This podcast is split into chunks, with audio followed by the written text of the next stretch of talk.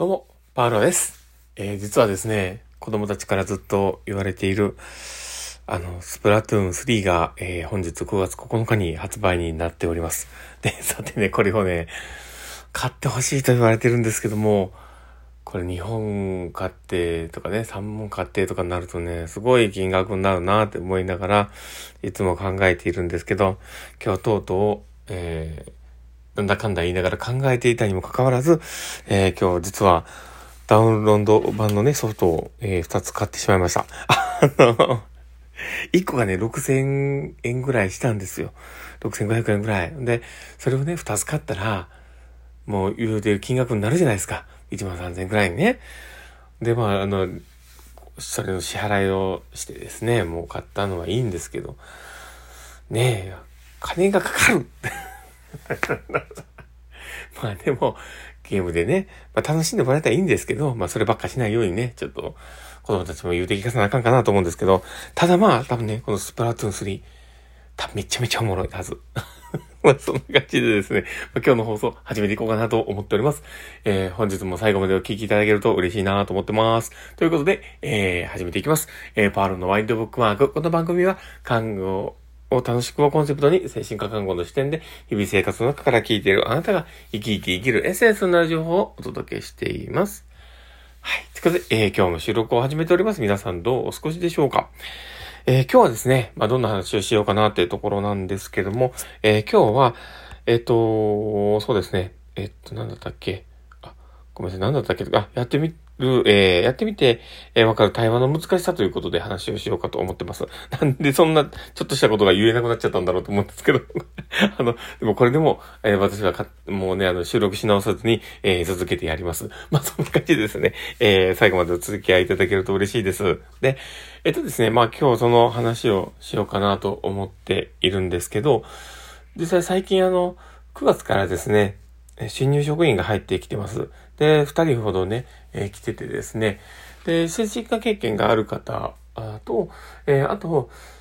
あの、全く精神科経験があまりなくて、その、えー算定養成研修というか、あの、その、初任者研修というかね、そういった、あの、感じの研修を受けて、えー来られているという方が、えーいまして、で、えーその、後者の方はですね、若いんですね。えー男性の方でね。で、えっ、と、30代前半だったと思うんですけど、で、今まで他のところでね、こう一生懸命働いておられて、えーまあ、今回こうやって、あの訪問に来る、精神科の訪問看護に来るっていう形だったんで、で、まあ、あの結構意欲もね、すごくあって頑張ってはるんですよ。で、ただでも、あのまあ、二人ともね、すごく頑張ってるんですけど、ただ今日一緒にこう訪問に最後回った時にですね、今日そのそれまでの間に2箇所ほどですね、え2回目の訪問だったからとりあえず喋ってみようと思って喋ってみたと。で、ただ、あの、いざこう自分がね、中心に話をしようかなって思う時に、すごく難しかったと。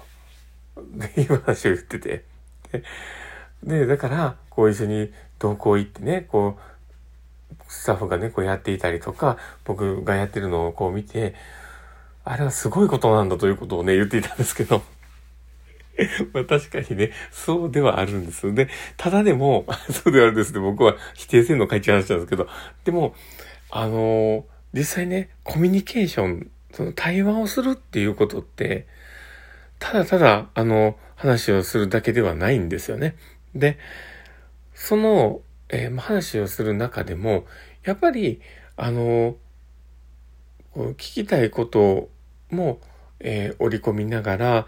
相手との関係性を保ちながら、こうお話をする。で、相手の状況をアセスメントしたりとか、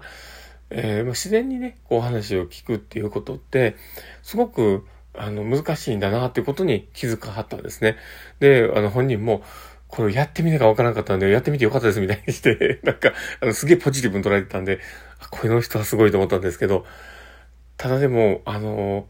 自分の中の課題もやっぱり見つかったようだったんですね。だからまあ、それが、ま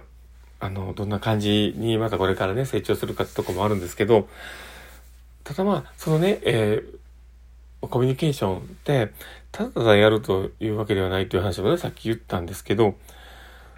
その今まで、そそこのね、あの、今日言った人のこの学びとして大きかったんだろうなと思うのが、今まで僕は病院で働いてた時に、好き勝手聞いてたなって思ったんですって言ってたんですよ。質問だらけでよく聞いてたなって思ったんですって。で、それが、いざこうやって訪問で話すときに、全然違う。自分は何もできなかったっていうことをこう思えたっていうのは、もうこれだけでね、すごい、こう、価値があることだなと思うんですよ。で、それがね、やっぱり、あの、病院とかで聞くのって、確かにそのね、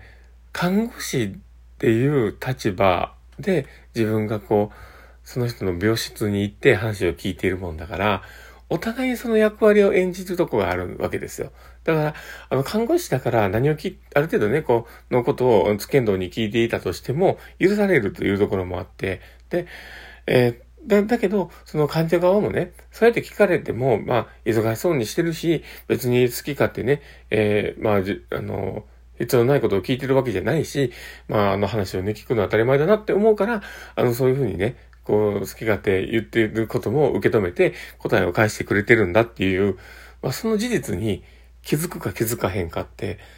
すごい大きいことだと思いません、僕はすごいことだなと思うんですよ。うん。だから、あの、それってね、自分自身のね、これから先の大きい、こう、まあもしね、この仕事をね、あの、しなかったとしても、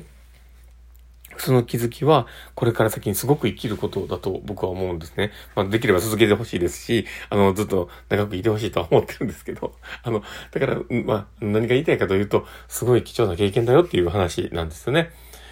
だからまあ、ね、一朝一夕にいかないこのコミュニケーションっていうもの、対話っていうものをね、